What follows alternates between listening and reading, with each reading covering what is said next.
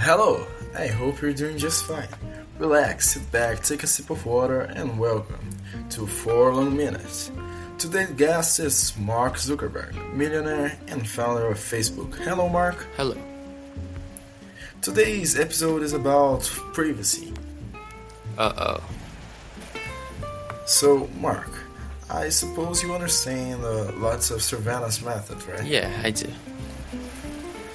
Uh, tell us about a little about how you use surveillance to collect data from Facebook, WhatsApp, and Instagram users. So, you can download and use Facebook or Instagram for free. And that's why we run ads in our apps. Advertising give us the money we need to keep running our business.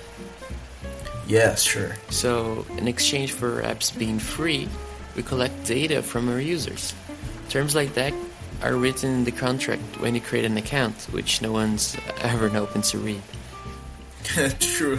You're spitting facts tonight, huh? Yes.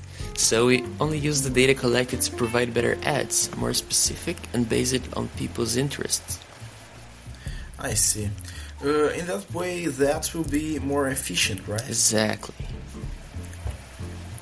Uh, but you guys have lots of personal information that many people would consider private or intimate stuff, right? Yes, we have all kinds of personal information. For example,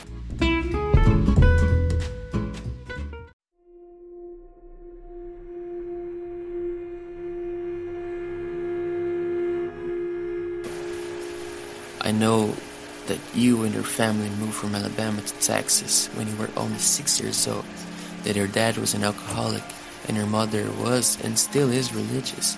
I know that you like to start your week with a strong and black coffee on Monday mornings. Wait Shut a up. second, you. I know that you met your ex-wife in a supermarket in Dallas. Then you guys got married and moved to New York City. Your brother gave you a pink t-shirt as a wedding gift, and your dad didn't show up to the ceremony. After two years and a half, you got divorced, and she started dating her best friend Joel a week later. And since then, you're depressed, started a podcast in a failed attempt to distract your loneliness.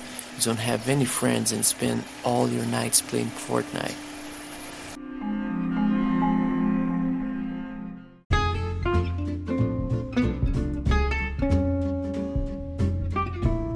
Uh, I don't know what to say. But you're a nice guy, though. Uh, Let's keep moving on to the next topic. so, Mark, I want your opinion on facial recognition and AI. Well, those are very interesting topics to discuss. Facial recognition is something that has been growing thanks to the evolution of the internet.